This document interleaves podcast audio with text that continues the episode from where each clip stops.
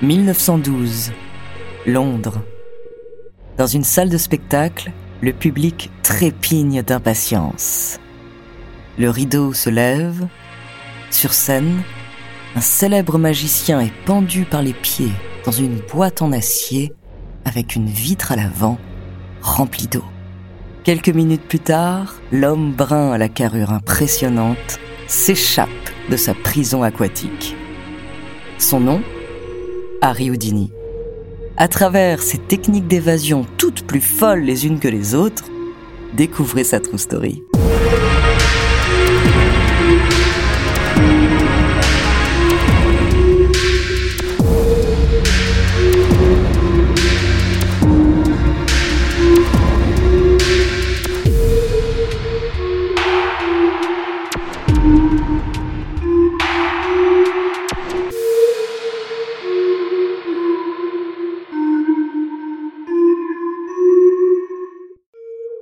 Bonjour, bienvenue dans True Story. Aujourd'hui, je vais vous raconter l'histoire incroyable d'un immense artiste qui est aussi célèbre que mystérieux. Mais comment fait-il? Eric Weiss est né le 24 mars 1874 en Hongrie, à Budapest. À l'âge de 4 ans, sa famille s'installe aux États-Unis dans le Wisconsin.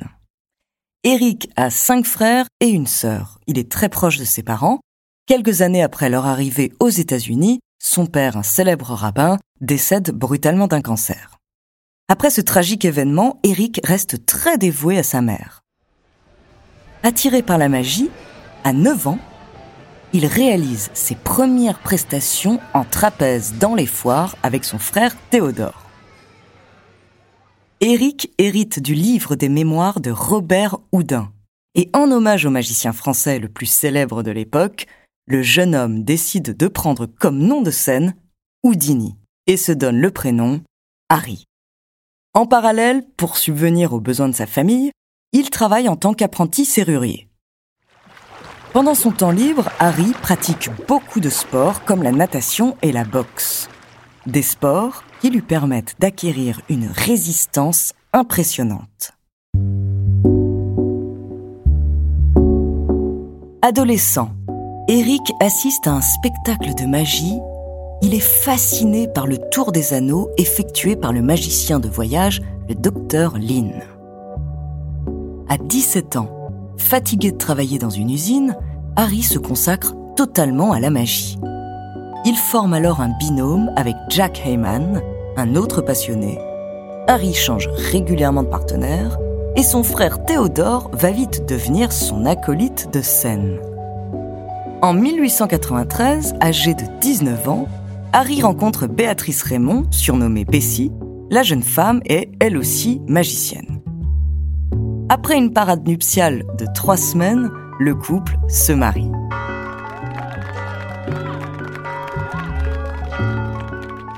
La même année, Bessie rejoint le duo Houdini. Elle sera l'assistante d'Harry pendant tout le reste de sa carrière.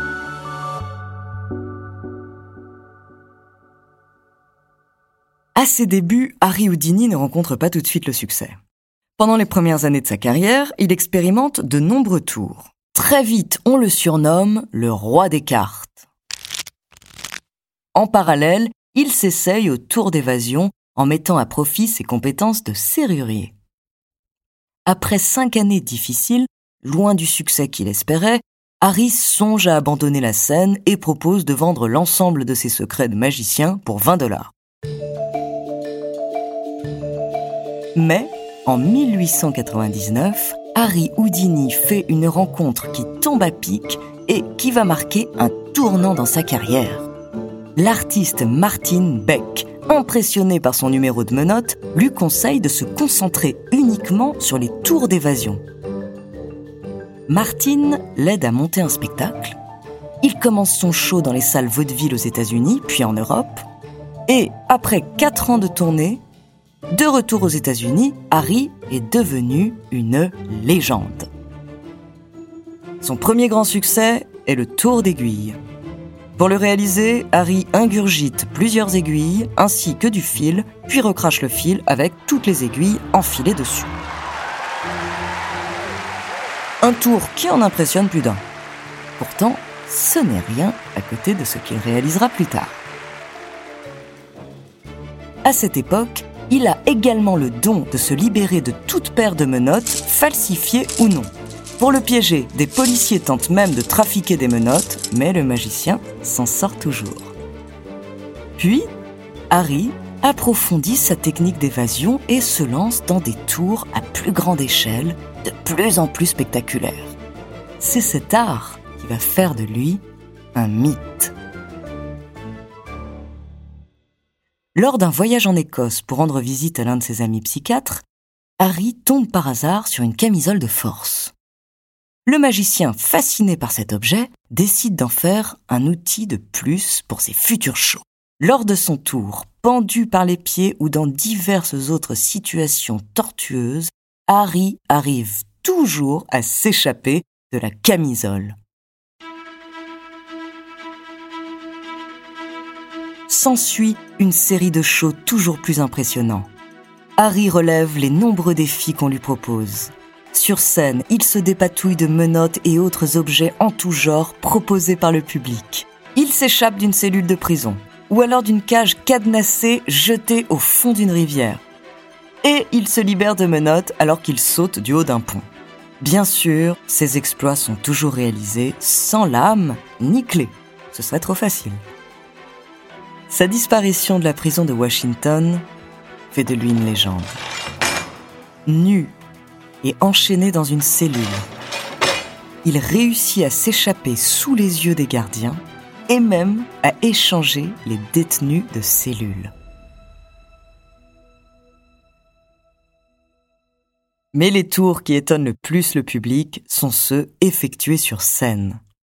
Fermez les yeux et imaginez-vous dans une salle de spectacle face à un homme réalisant des numéros d'évasion plus sidérants les uns que les autres.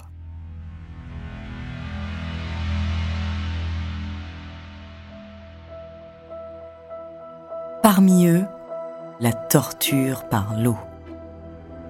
Pour réaliser ce numéro, Harry se pend par les pieds dans un sas rempli d'eau. Un de ses autres tours marquants, le lait peut s'échapper. Harry s'enferme dans un bidon de lait rempli d'eau, lui-même enfermé dans une caisse en bois. En 1908, il réalise un nouvel exploit. Attaché dans une camisole de force, il plonge dans un trou de glace dont il ressort dix minutes plus tard, libéré. La même année, à Berlin, Houdini réalise pour la première fois sa cascade Buried Alive. Pour ce faire, l'homme se coince dans une camisole de force, scellé dans un cercueil enterré sous des tonnes de sable à l'intérieur d'une grande voûte verrouillée. Des situations à faire froid dans le dos. Si vous êtes claustrophobe, les images des spectacles d'Harry Houdini ne vous laisseront pas de marbre. En parallèle de ces spectacles, Harry écrit beaucoup de livres dans lesquels il révèle certaines astuces. On peut y apprendre alors que certaines paires de menottes nécessitent tout simplement l'utilisation de la force tandis que d'autres s'ouvrent grâce à des lacets de chaussures. Pour son numéro Le lait peut s'échapper, Harry révèle qu'il dispose en fait d'un bouchon attaché à un collier. Et en ce qui concerne les cordes et les camisoles, le magicien joue de ses bras et de ses épaules jusqu'à se les déboîter pour se dépatouiller. Houdini s'intéresse aussi à l'hypnose et au spiritualisme. Il réalise des études pour démasquer les charlatans et assiste à des séances de spiritisme déguisées. Mais en vérité, la seule raison pour laquelle il s'y intéresse, c'est pour entrer en contact avec sa mère disparue en 1920, ce qui lui donne une preuve de ces phénomènes paranormaux.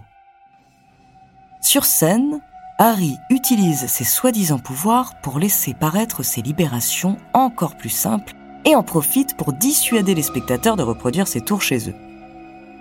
Plus tard, Harry reçoit un prix du magazine Scientific American pour avoir démontré des capacités surnaturelles.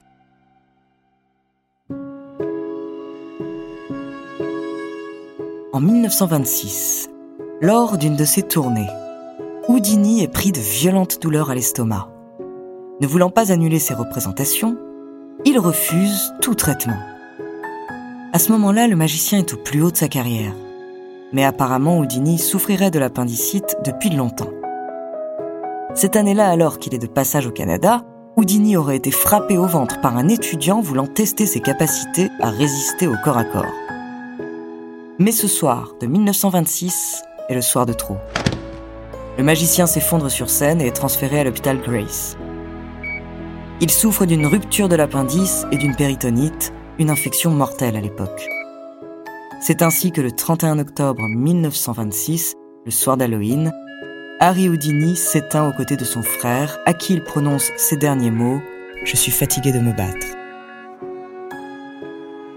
Les funérailles du magicien réunissent plus de 2000 personnes.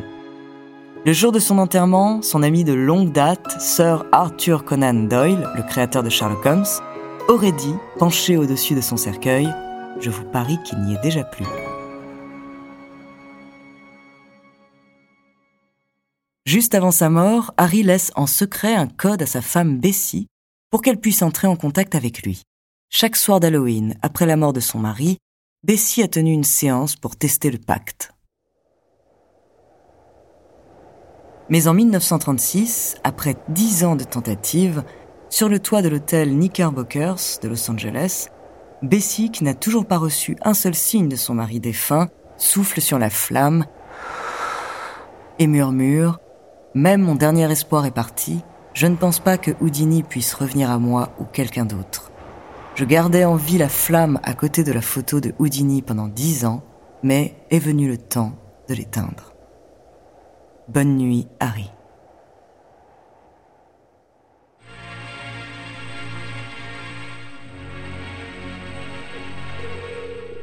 Merci d'avoir écouté cet épisode de True Story. N'hésitez pas à le partager et à laisser un commentaire sur votre plateforme d'écoute préférée. La semaine prochaine, je vous parlerai de la maîtresse d'un des anciens présidents français qui a dupé le tout Paris. En attendant, n'hésitez pas à nous faire part d'histoires que vous aimeriez entendre. Nous nous ferons un plaisir de les découvrir.